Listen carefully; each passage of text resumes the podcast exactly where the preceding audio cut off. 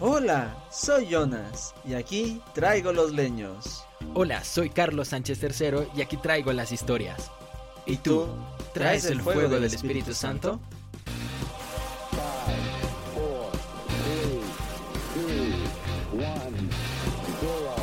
Es momento de encender La fogata con Jesús.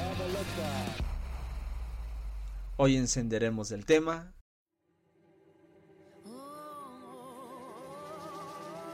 Hola con todos, estamos a punto de iniciar este nuevo espacio.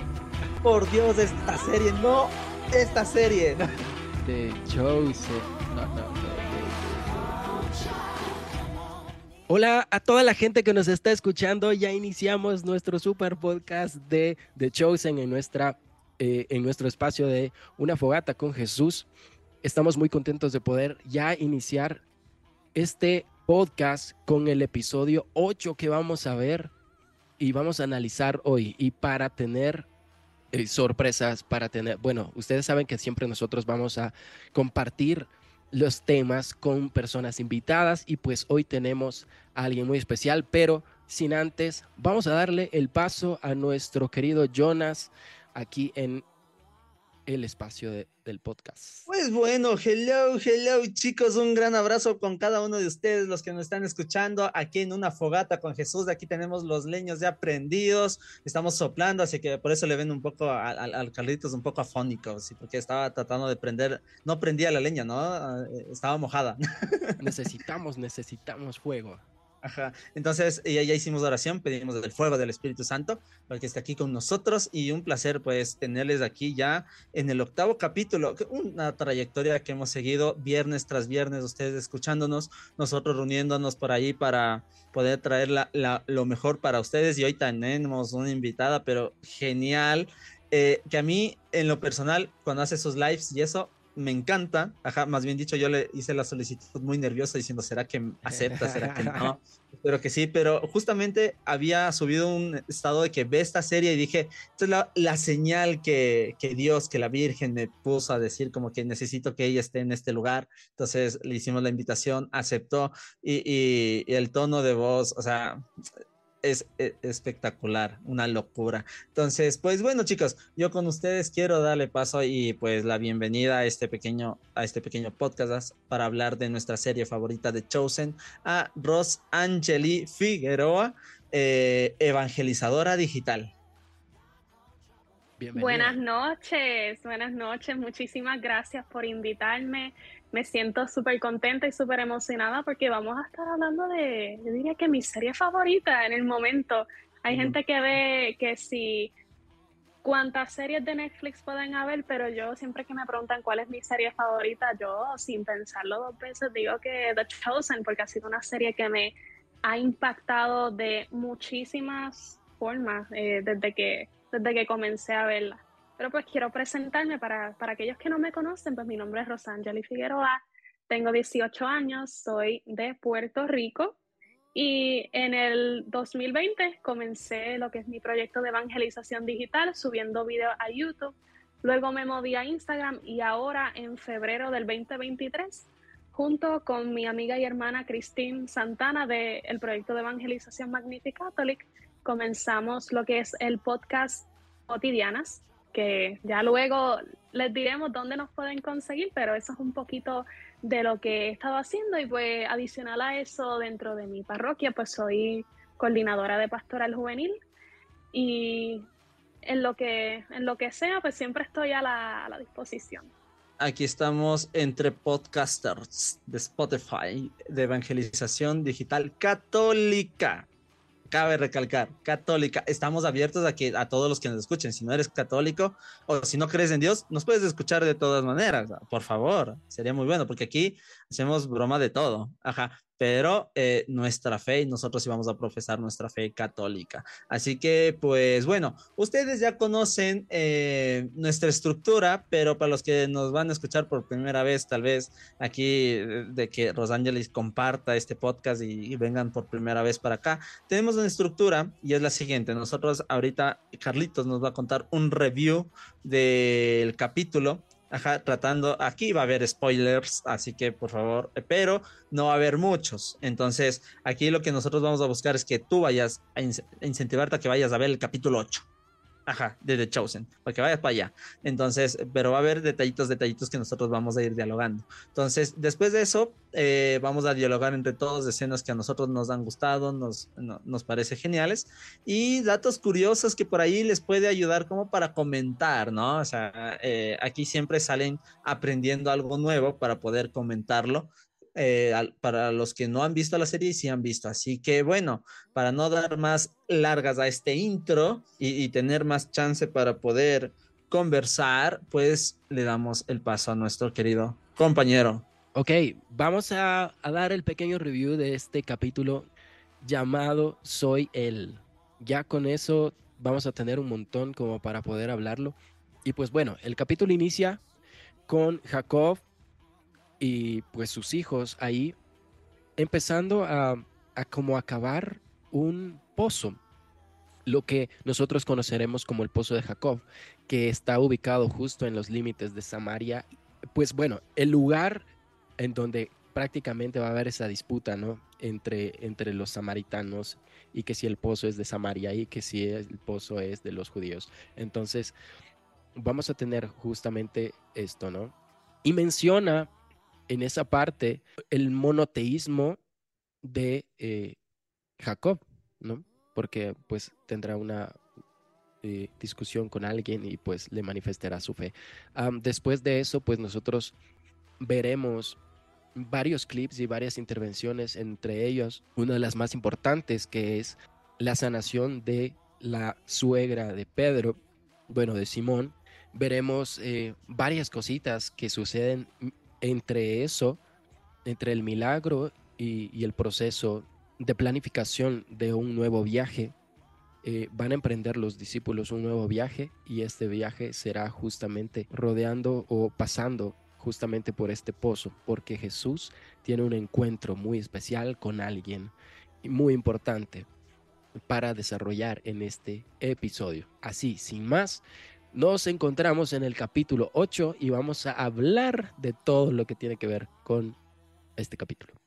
Bueno, bueno, escenas muy concretas, ¿no? Eh, escenas que nos van a llenar y pues, bueno, yo creo que eh, la parte culmen de este episodio lo dejamos para el último. No sé si ustedes están de acuerdo. Totalmente.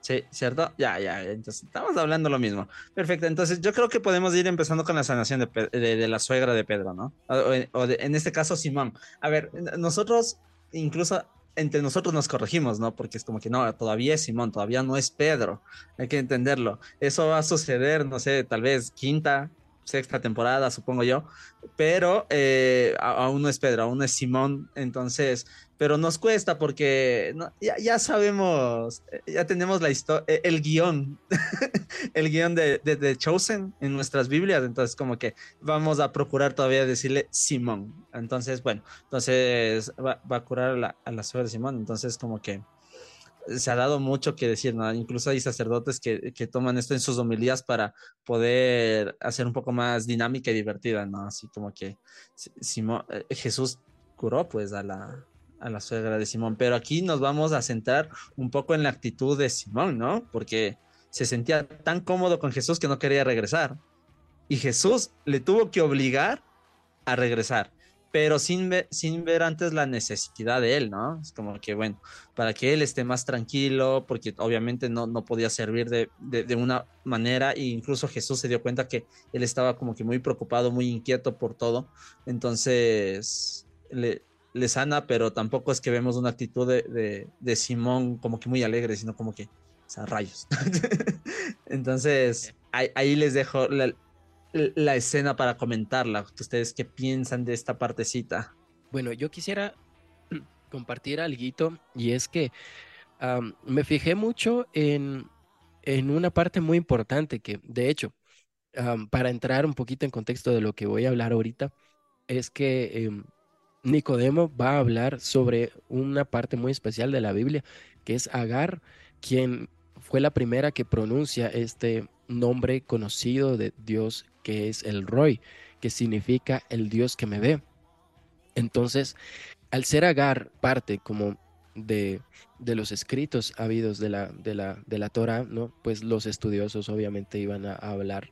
Y pues Nicodemo es quien eh, pronuncia esta, esta historia y estas palabras. Y eh, hablando con su esposa, dándole un contexto, ¿no? Entonces, el episodio se va a llamar justamente y, va a tomar como, como parte importante este nombre, el Dios que me ve, o eh, como nosotros dijimos en, en el principio del podcast, ¿no es cierto? Eh, yo soy Él. Entonces, es prácticamente Jesús tomando el nombre de El Roy, el Dios que te ve. Y ahora sí voy a entrar a la, a la escena en donde se va a topar Jesús con, con Edén, con la esposa de Simón, y pues va a decir, le va a decir, yo sé que tú viste lo que yo vi en Simón y que tú fuiste la primera que lo vio. Entonces eso le va a decir, a mí me, causó como que wow. Y eh, ella decía que se sentía, eh, que, que, que quisiera hacer más, ¿no? de alguna manera, por parafrasear todo, todo el diálogo que hubo ahí con Jesús, pero Jesús le dijo todo a su tiempo. Yo te estoy mirando, le dijo. Entonces es como decirle, no estás lejos de mi radar, como hablábamos en el capítulo con Johnny. Dios ya tenía fichado, es como que está en el radar de Jesús muchas personas y, y que no se les pasa de, de alto, ¿no? Y que dice, yo te estoy mirando, yo, yo veo por ti. Y a mí me enamoró eso literal. Más, inclusive más que el milagro que, haría con la suegra. Que pues muchas toman de broma, ¿no? Y le dicen que Simón le negó a Jesús por, porque le salvó a la suegra. Pero vemos que de alguna forma pues, Simón se amaba a su suegra, a, a su modo, Tomás. pero que de una, de una forma u otra él se preocupaba por, por tener el sustento para su casa y poder también cumplir con el maestro. Y, vive preocupado por eso, ¿no? Vemos a este, a este Simón que se preocupa, pero que con, con todo lo que sucede le dice, prácticamente le dice a, a, Simón y a la familia, yo estoy bajo, yo tengo todo esto bajo control, entonces no es que es esquivo lo que está sucediendo con, con tu familia, Simón, yo lo sé, entonces me encanta eso de Jesús?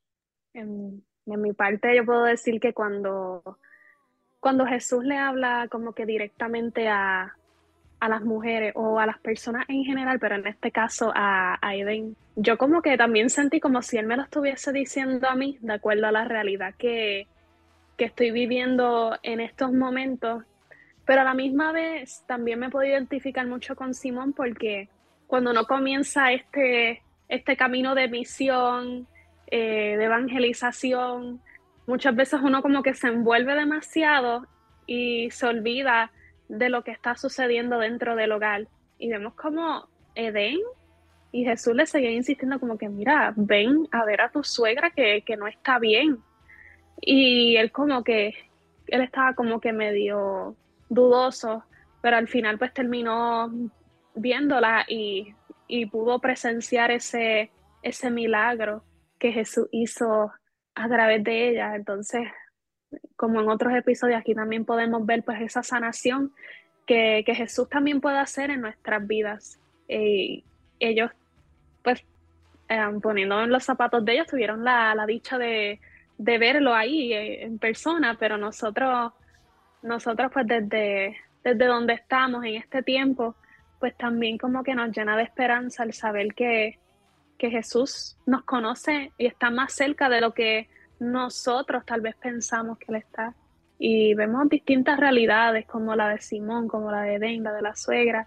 Todo eso lo, lo podemos ver ahí y de esa parte del episodio yo me puedo llevar eso, el no envolverme demasiado, el que ya Jesús tiene el control de las situaciones por las que estoy pasando, por las que ustedes están pasando, entonces, esa parte me llena, me llena de mucha esperanza. ¿A, ustedes no les pasó cuando estaban viendo esa parte, cuando ya es curada, se levanta como si se hubiera despertado de un sueño y, empieza a decir qué quieren de comer o vamos a comer, tenemos invitados, empieza a lavar los trastes y todo, es como que, como que nunca estuvo enferma. Ajá, y, y, y, la, la reacción de, de Pedro, en este caso de Simón y de Denis, de que, o sea, ¿qué acaba de pasar? Y Jesús todo contento de, bueno, nos está invitando a comer, vamos a comer. Entonces, eh, también me, llama esa la atención porque eh, cuando nosotros recibimos una gracia de Dios, eh, no, no es para presumirla, es para hacer nuestra vida más alegre en la parte cotidiana.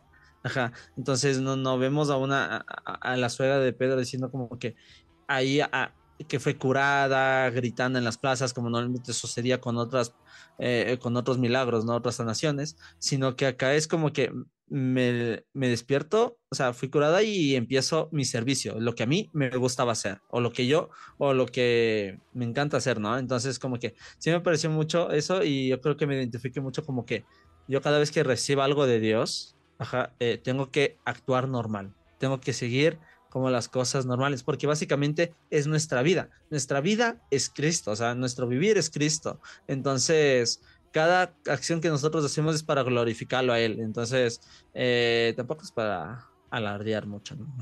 Hay algo que, claro, como, como tú decías, eh, bueno, ese señor es como si le hubieran metido un cable de 220, porque brincó y como que, todo es como que, explosionó algo y, empezó a, a servir. a lo mejor se puede parecer a lo que mm, tal vez muchos de nosotros recibieron muchas personas que, a lo mejor eh, estábamos dormidos, tal vez en el pecado, enfermos, pero que con un toque de Dios es como que paga lo que sucedió y empezó algo dentro de nosotros a trabajar y, y pues ahora tratamos de servir al Señor de alguna forma. Pero me llevo, me llevo justamente esto, que Jesús te sana para servir, o sea, de alguna forma, o para brindar algo de ti a las demás personas.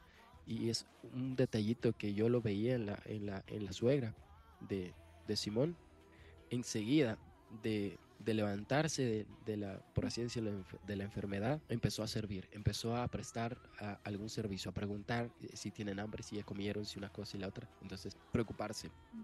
Sí, mira, yo pensaba eso mismo, como que ese despertar que nosotros vemos en, en la suegra de Simón es como, como cuando salimos de un retiro y rápido como que nos ponemos a, anunciar, a servir, a hacer de todo porque salimos renovados, salimos recargados, por decirlo así. Eh, entonces, es ese despertar al que Dios nos llama todos los días, ese, ese levántate, como nos dice la, las Sagradas Escrituras, como que joven, a ti te digo, levántate. Eso es lo que lo que Dios nos quiere decir todos los días, como que no nos quedemos estancados en donde estamos, sino que una vez Jesús nos renueve y nos, una vez hayamos tenido ese encuentro verdadero con Él, como que no nos quedemos ahí, no, no lo dejemos solamente para nosotros, sino que vayamos y anunciémoslo y sirvamos a los demás para que los demás digan, wow, hay algo diferente en Él, hay algo diferente en ella, ¿qué será? nosotros pues sabemos que, es Cristo quien nos da ese impulso, ese, ese despertar, ese levántate no, no te quedes ahí donde, donde estás. Eh, vamos a la parte central del, episodio. Ajá, porque aquí hay mucha tela que cortar en, esta parte. Ajá, yo, yo decía, ¿cuándo será que sucede esto? Porque es uno de los versículos que más nos llenan, porque aquí Jesús coge y dice, yo soy el agua viva y quien bebe de esta agua, no volverá a tener sed. Es como que cuando nosotros escuchamos eso en misa es como que, ok, o sea, sí, sí, Jesús es el agua viva, o sea, gracias por acordarnos, ¿no? Pero, pero aquí podemos ver el contexto, o sea, verlo, o sea, ya no escucharlo, sino verlo. O sea, eh, eh, eh, no creo que hay otra forma de representar ese momento como lo hace The Chosen. Ajá creo que eh, se eh, siento que ellos se esfuerzan por cada capítulo. Ajá, se, nota que se esfuerzan por cada capítulo, pero aquí lograron pues eh, plasmar esta parte de la Biblia, pero a lo bien. Entonces, yo creo que empecemos a hablar porque esto, esto es una charla larga, ¿no? antes, de, antes de empezar, bueno, como para ponerle un poquito de, de cizaña, porque todos los capítulos tienen un poquito de cizaña de, los fariseos y toda la cosa. Vemos también que, este Samuel ya se empieza a volver el verdugo de, de Nicodemo y de y en, en sí de, de, Jesús ya empieza a, a, mostrar sus garras por así decirlo no y vamos a notar ya un ya un contexto un poquito más más fuerte en cuanto a, a la persecución que va pronto a sufrir Jesús ya después lo veremos pero que ya empezamos a ver un poquito estos tintes ahora sí me sorprende algo y es que uh, Jesús es muy muy recursivo pero que también, eh, como decía en un principio, el Señor ya, nos, ya los tenía fichados y ya nos tiene fichados. De alguna forma no, no se pierde de vista cada detalle y a cada persona. Entonces, si va a tener un encuentro con alguien, él ya está como, como preparado para ese encuentro. Lo notamos eh, en varias ocasiones. Y es como que simplemente escoge el momento en donde ese encuentro debe suceder. Lo notamos con, con Nicodemo, que después ya se reuniría con, con Jesús. Lo notamos con, con, María Magdalena, que después ya se reuniría. Lo notamos con todos los apóstoles y que simplemente Jesús eh, necesitaba el tiempo correcto, el lugar indicado para que todo lo que se iba a hablar o, o decir tenga el mayor impacto en la vida de la persona. Entonces, Creo que esto sucedió con la samaritana. La samaritana la vamos a notar justamente en este proceso o mendigando un proceso de divorcio, por así decirlo, ¿no? Tratando de buscar eh, salir del matrimonio en el cual estaba, pero que no quería estar y que simplemente ella lo iba a aclarar, ¿no? Que fue por una estabilidad, por así decirlo, pero que no era la persona con quien se casó su amor o, el amor de su vida como tal. Y eso, entonces, antes prácticamente muchas veces se arreglaban los matrimonios y tal vez arreglaron matrimonio con ella y de una u otra forma ella no fue eh, casada con amor, sino por justamente este eh, tener estabilidad y cosas por el estilo. Y, así, que eran una de las cosas que antes tan, tan se hacían. Y ella es una mujer sufrida, una mujer que no tenía tal vez ese, ese brillo en los ojos de decir, sí, tengo una vida fantástica o algo estoy viviendo que, está, que, que, me, que me gusta, no.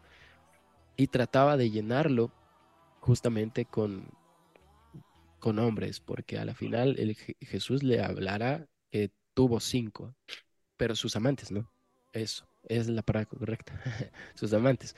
Entonces, pero Jesús ya sabía el contexto, ya sabía lo que estaba sucediendo, ya sabía lo que estaba viviendo y se aparece justo en el lugar y en el momento indicado para, para descubrir todo eso, ¿no? Claro, también hay que entender acá que eh, la samaritana en este caso, eh, nombre es Fotina, le ponen, eh, ya les vamos a explicar un dato sobre esto, pero ella va al mediodía, ajá, al, al, pozo. No es común o no era muy común que vayan las personas al mediodía porque el sol era muy fuerte como para poder cargar las tinajas en este caso y poder llenar de agua, ¿no? Entonces, y la conversación también empieza súper fuerte porque Jesús viene y le dice como que me puedes dar un poco de agua. Y, al ser judío, la, la, samaritana pues se siente ofendida. Ajá, Fotina se coge y dice, ¿acaso no tienes manos? O sea, no puedes sacarlo. Y es como que Jesús, no, o sea, sí, de poder puedo, pero yo quiero que tú lo hagas. Y vamos a otro punto, yo quiero ese punto. Jesús, cuando nosotros algo quiere Jesús de nosotros, Él lo puede hacer, Él lo puede hacer, tiene todo el poder para hacerlo, pero quiere que nosotros lo hagamos. Así de humilde es Jesús, así de humilde.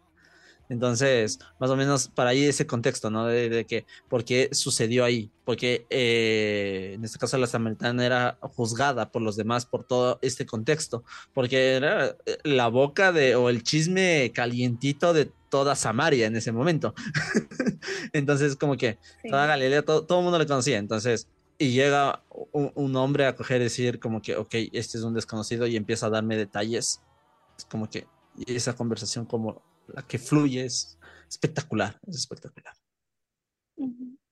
Claro, eh, yo quiero añadir que ahorita que estabas hablando sobre, sobre el agua viva, este capítulo de por sí como que me da mucho, sentimientos, como que siento de todo, porque la veo, la veo a ella como que viviendo una vida tan, tan y tan miserable y buscando, la vemos a ella buscando agua al mediodía, este, sudando, porque pues el sol debía de estar súper fuerte, como, como nos estaba comentando pues el hermano ahorita, que ella buscaba, por decirlo así, esa llenarse con, con el amor, el supuesto amor que le daban esos hombres.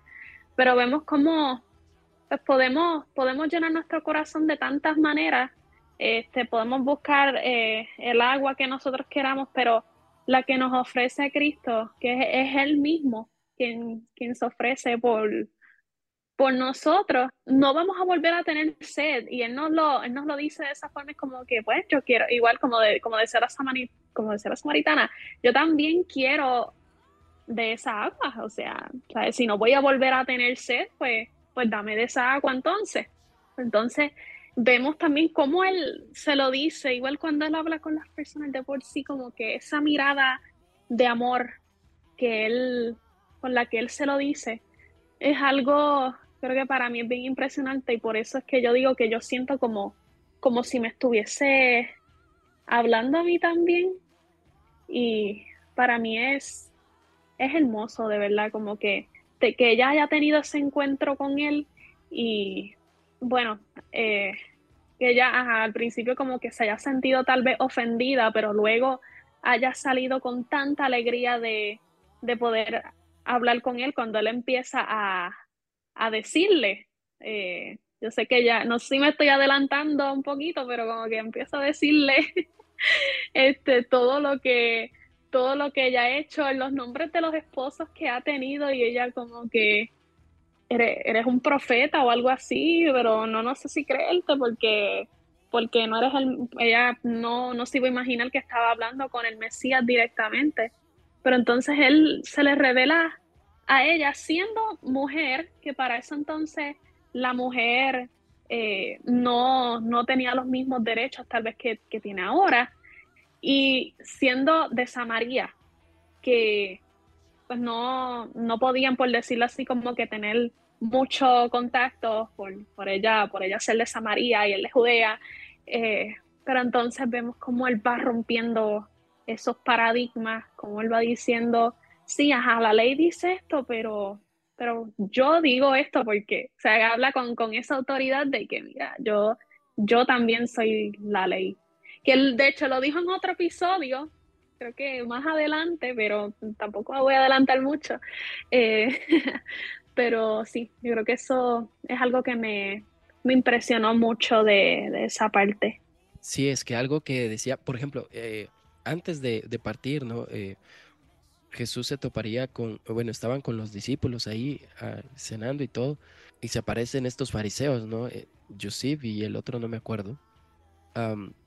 y claro, Jesús les dice, si ustedes entendieran realmente lo que dice Oseas, ¿no? Que quiero, eh, misericordia quiero y no sacrificios. y claro, entonces es justamente lo que tú topaste ahorita y, y es que Jesús... Eh, aunque es el verbo y, la ley como tal, a veces la ley la interpretaban mal.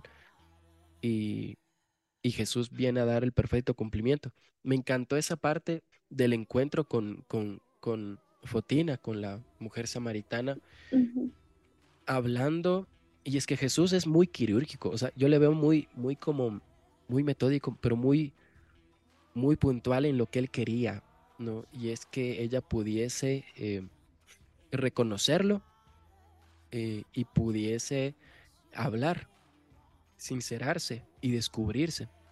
Entonces Jesús, como para romper el hielo, por así decirlo, yo lo, como para romper el hielo, puedes dar agua. Y, claro, entonces como que, ¿y, esta, ¿y este qué? Pues, o sea, ahí está, que no tienes un bote? Le dicen o algo así, ¿no? Eh, para sacar y, y pues ahí parte, ¿no?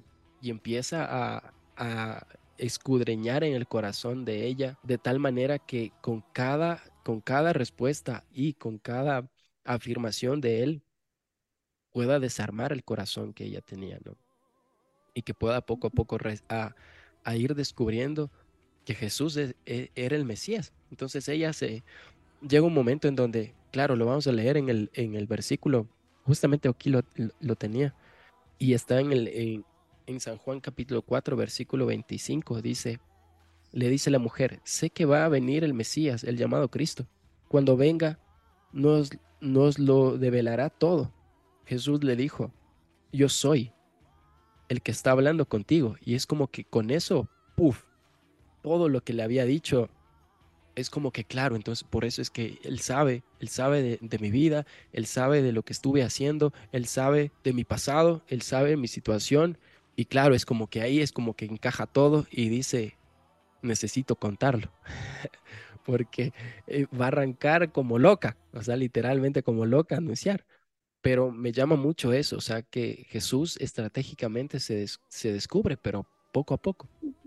y, y, cómo se va, ¿no? Porque ahí le, básicamente toma el nombre del episodio, ¿no? En ese momento que tú cuentas, eh, que es como que yo soy él. Ajá, es como que, sí, yo, yo conozco del Mesías de leído, sé que él vendrá y todo, y ahí viene como que yo soy él. Entonces, y, incluso, incluso aquí también se ve un poquito de humildad, ¿no? Porque ellas, eh, es como que le preguntan, ¿no? Así como que, o sea, tengo que ir a contarlo, o sea, quiero ir a contarlo. Es como que está pequeño, como que no sé si hacerlo o, o, o, qué hago, ¿no? Con toda la información que tengo, o sea, tengo el anhelo de, anunciarlo.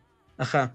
Y, Jesús le coge y dice, pues cuento con ello, ¿no? Es como que a lo largo de toda la serie era como que, no cuentes a nadie, por favor, todavía no, espero. tengo que llegar a la samaritana sin que nadie me, me reconozca todavía.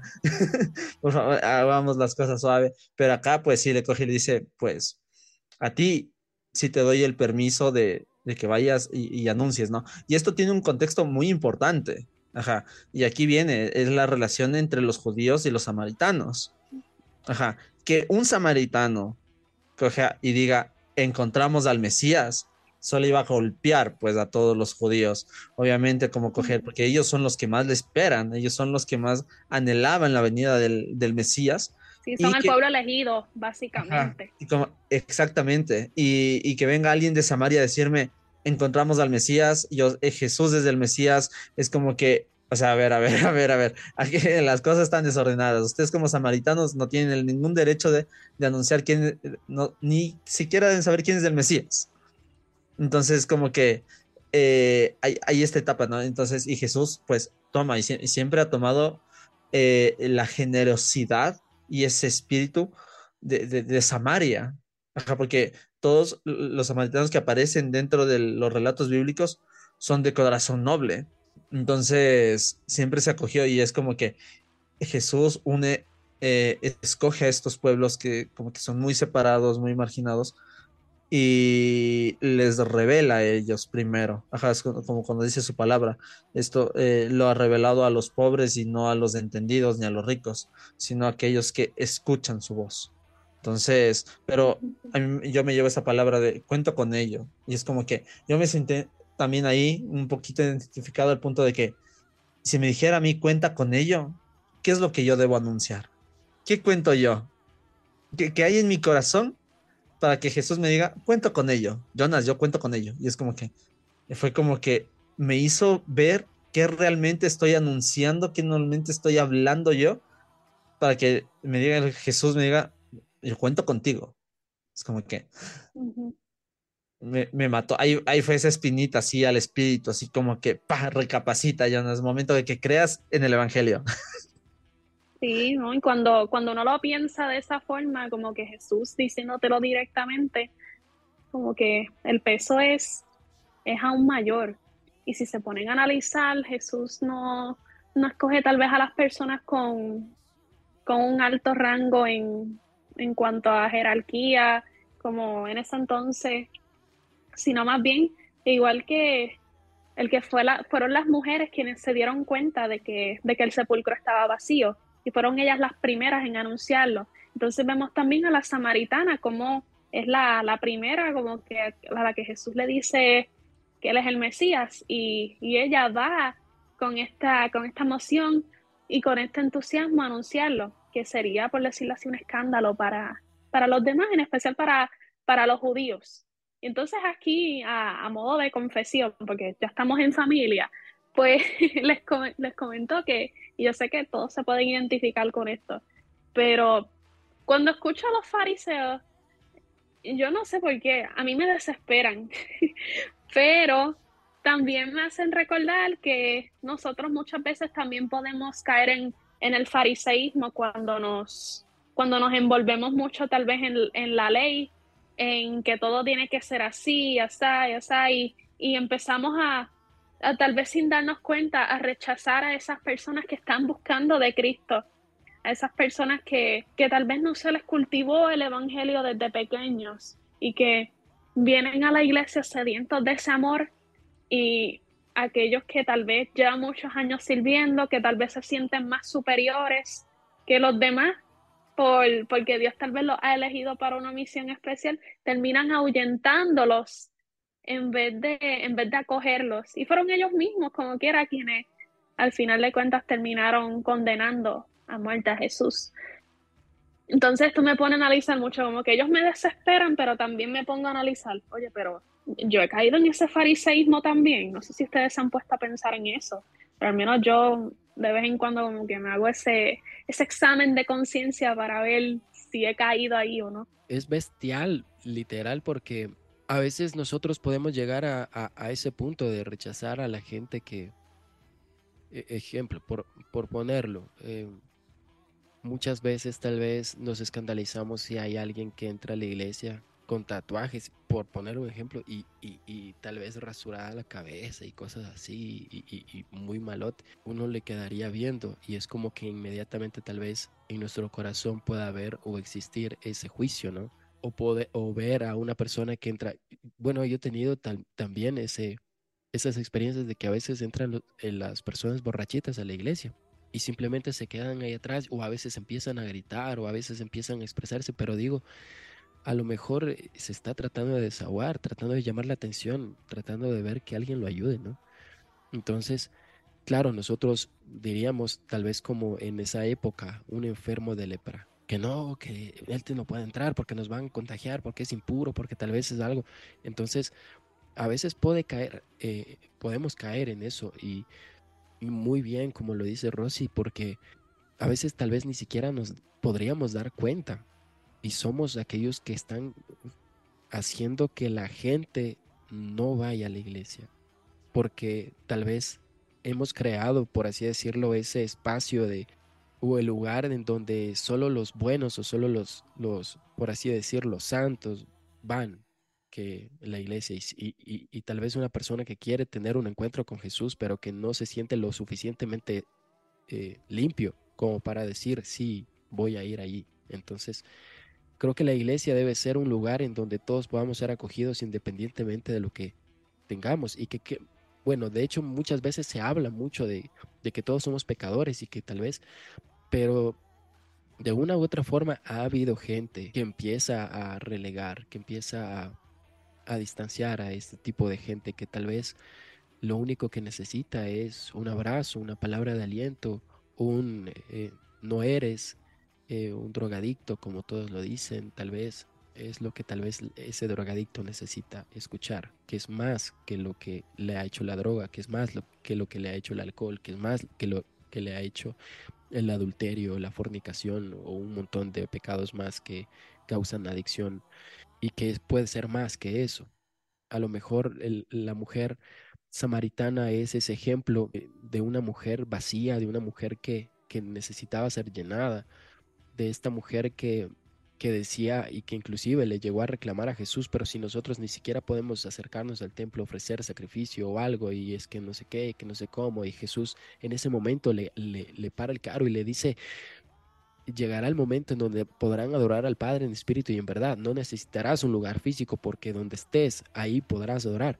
Entonces, eso es como que un alivio para alguien que dice, puedo estar con Dios aunque no esté en la iglesia o aunque no pueda ir porque se sienta mal, pero que puedo tener a Dios. No quiero decir con esto que no, no vayamos a la iglesia, sino que de alguna forma Jesús nos da a entender de que podemos hablar con Él en cualquier lugar y que a la iglesia pues se va a dar culto al Señor, obviamente, pero que no solo ahí lo vamos a encontrar, que lo vamos a encontrar como nosotros lo decimos muchas veces en nuestro lugar secreto, que es nuestro espacio en donde podemos hablar con Él, donde podemos expresarnos, donde podemos orar y donde podemos adorarle, independientemente si estamos o no en la iglesia. Dios está cercano, que es lo que lo que le da a entender con el agua viva también. Si necesitas de esa agua, yo te daré de beber, le dice, y ella le dice, dame esa agua, ¿no? Y es maravilloso porque poco a poco va calando en nuestro corazón. Personalmente, creo que Dios ha, ha hecho eso, o sea, sanar cosas que tal vez yo decía no lo voy a poder lograr, pero que Dios poco a poco va haciendo y que de alguna forma te, te introduce en un propósito, porque como decía Jonas, lo que le sorprendió es que le dice, cuento con eso, es, eso yo lo traduzco como que tengo un propósito para ti. Cuento con ello es como que ya sabía que esto debía pasar porque eso es parte de lo que tenías que hacer. Entonces, o es lo, parte de lo que tiene que ver contigo. Entonces, wow, a mí literal todo eso es como que me da esperanza a mí. Literal esperanza y decir, soy suficiente para Jesús independientemente de mi pasado, de lo que haya hecho. Yo, respondiendo a la pregunta, eh, hoy, bueno, en, en estos días tuve una conversación, o bueno, creo que se dieron las cositas, ajá, en el cual me decían de chicos que ya no bajaban como que a la iglesia, ajá, me dicen, no, yo ya no bajo a la iglesia, tuve unos problemas ahí, entonces, y yo ya no quiero bajar, ajá, es como que eh, yo dije, pero el problema e-, eres tú o son los otros. Ajá, porque si el problema es tuyo, lo respeto, porque cada uno carga su cruz y uno a veces no sabe lo que está cargando. Entonces, como que por ahí, fresco. Pero si es los otros, digo, ahí estamos mal.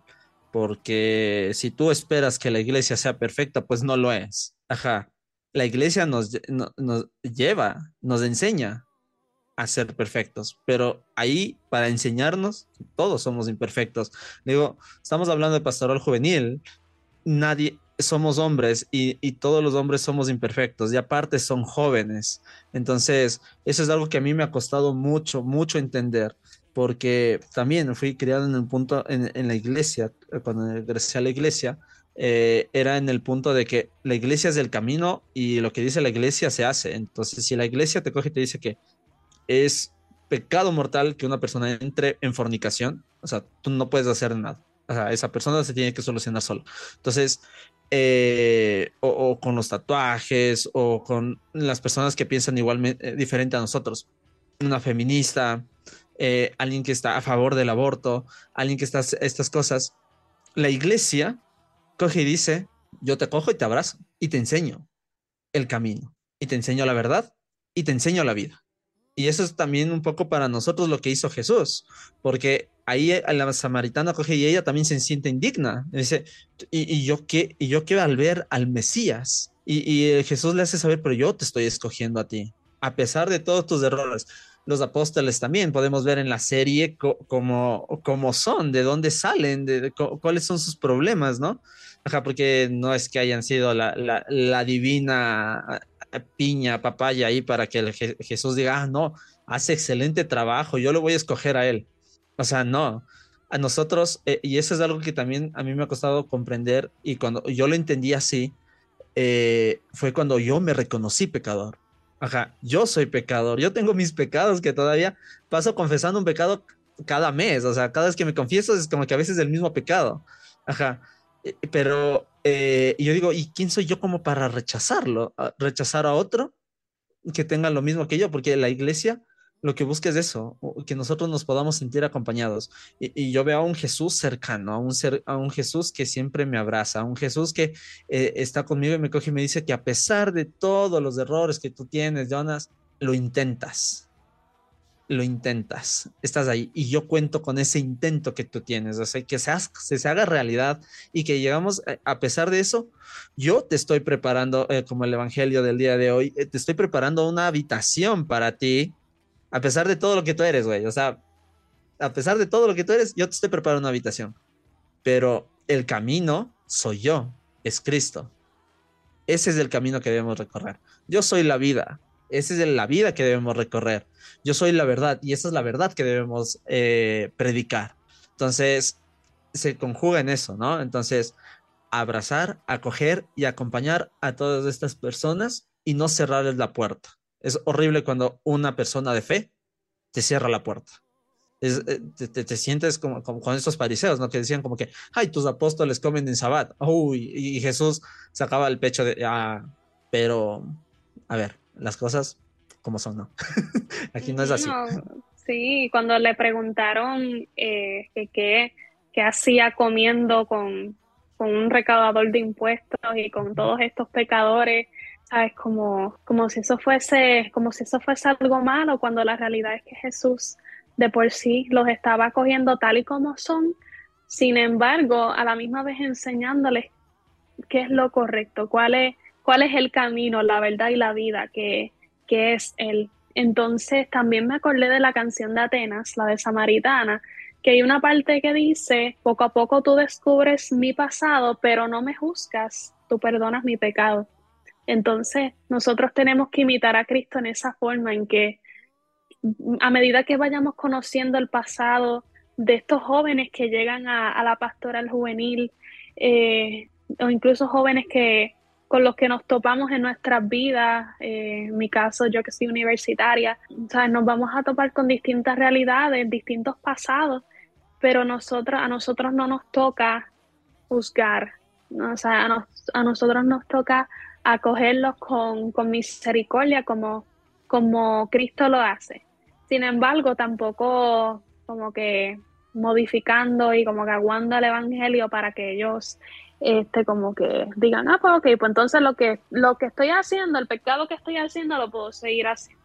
Dejarles saber que está claro, pero, pero, pero de la forma en la que Cristo lo hace, con amor. Cuando tú haces las cosas con amor, créeme que, que te van a escuchar, que te van a entender y siempre habrán algunos que, que no que no querrán entenderte, que no querrán abrir su corazón incluso personas que tal vez se irán porque no, no pueden con la verdad. Eh, y eso es algo con lo que he tenido que vivir en, estos pasados cuatro años que llevo sirviéndole al Señor activamente dentro de la iglesia. Y es saber cómo yo, cómo yo me sentí cuando yo llegué al grupo de jóvenes, me sentí acogida, me sentí en familia, me, me sentí bien. Pues así mismito, cuando llegan jóvenes nuevos, pues yo también como que los hago sentir así, los hago sentir parte, que se sientan en familia. Entonces, pues para mí, yo diría que eso es algo como que, que puedo, que puedo imitar de, de Cristo. Aquí, aquí, aquí Rosy eh, nos acaba de inspirar, creo que a todos. Ajá. Eso no fue por, el, por la carne, sino por el espíritu, diría el Señor. Muchas gracias. Y pues pues les invitamos, les invitamos a que puedan seguir escuchando nuestros podcasts, a que estén aquí. Eh, un episodio que yo les dije que, iba a estar súper bueno, ¿no? Entonces, solo creo que ya rescatar una última cosa, eh, que es cuando estaban ahí cenando, eh, estaban viendo por dónde dirigirse, ¿no? Y estaban buscando el camino más corto para llegar. Y, y Jesús les coge y le dice, no, hay que hacer una parada aquí y es como que todos los apóstoles, ¿cómo? Pero ese es el camino más largo. ¿Cómo vamos a llegar hasta allá? No, es, es que allá tenemos que hacer una parada.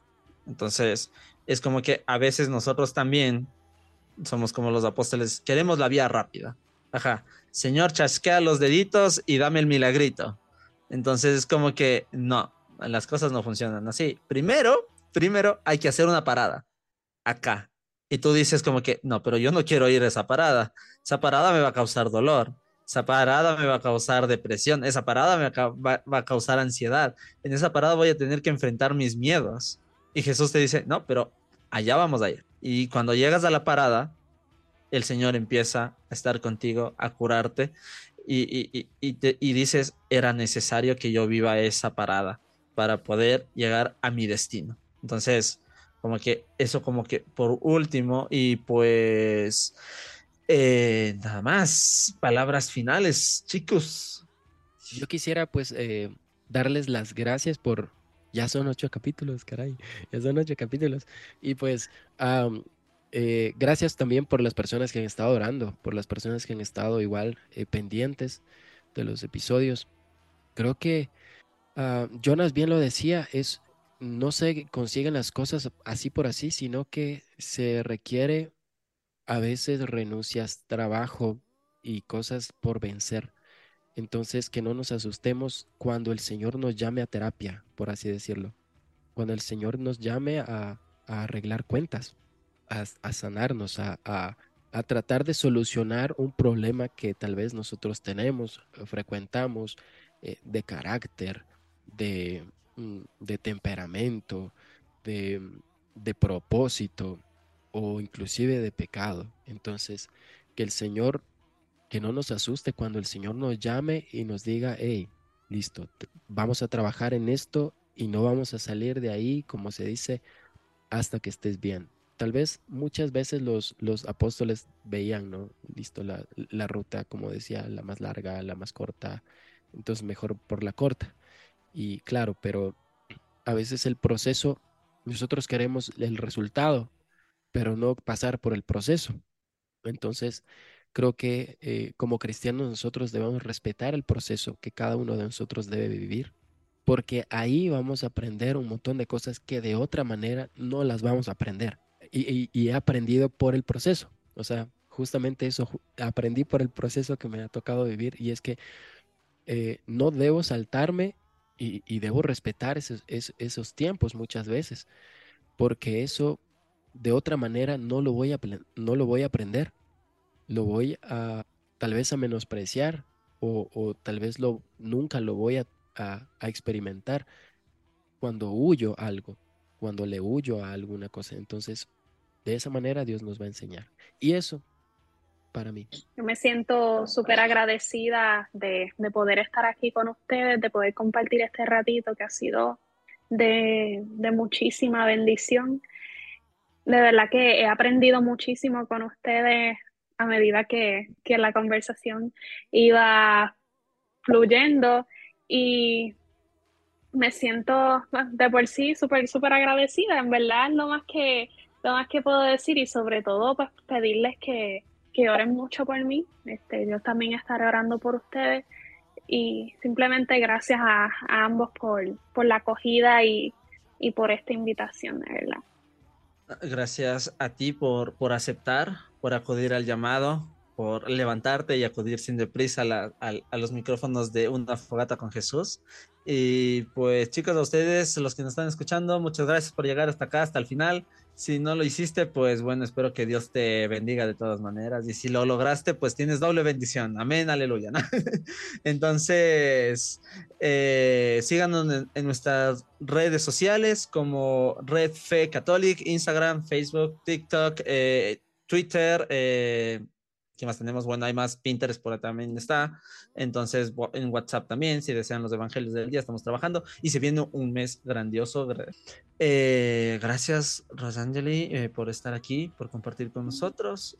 Te estaremos ya etiquetando en todas las redes sociales para que te puedan seguir también. Eh, vayan a seguirla, es genial el contenido que ella sube.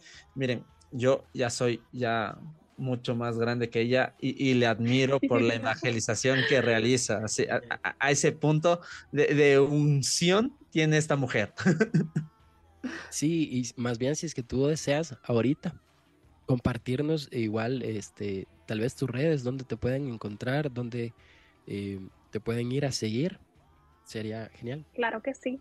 Eh, pues mi, mi canal de YouTube personal es Rosangeli Figueroa. Entonces mi Instagram personal es Rosangeli Figueroa, todo corrido. Y el de, y el de mi podcast es arroba cotidianas.podcast, así nos pueden conseguir en Instagram y en YouTube y en Spotify nos pueden conseguir como cotidianas. Que básicamente lo que hacemos es responder todas las preguntas que tienen los jóvenes sobre la fe católica a la luz de la verdad. Así que Eso me interesa. Los espero. Ay, pero qué genial, qué genial. Es que, wow, o sea, que literal, vayan a buscarlo, vayan a buscarlo. Yo ahorita inclusive voy a terminar de esto y voy a revisar también. Y, y pues eso, ha sido un placer poder compartir. Gracias, Rosy. les doy muchas gracias porque pasamos un lindo momento y, y el Señor me ayudó a no estornudar. Muchísimas gracias a todas. Un abrazo y chicos, hasta el próximo viernes. Nos estamos viendo el próximo viernes en una fogata con Jesús. Eh, tenemos igualmente invitado, hablando más de The Chosen, nuestra serie favorita actualmente y por un largo tiempo. Estoy muy seguro de aquello. Adiós, chicos. Chau, chau. Que Dios los bendiga, los proteja, los cuiden esta noche. Chau. Chau, chau.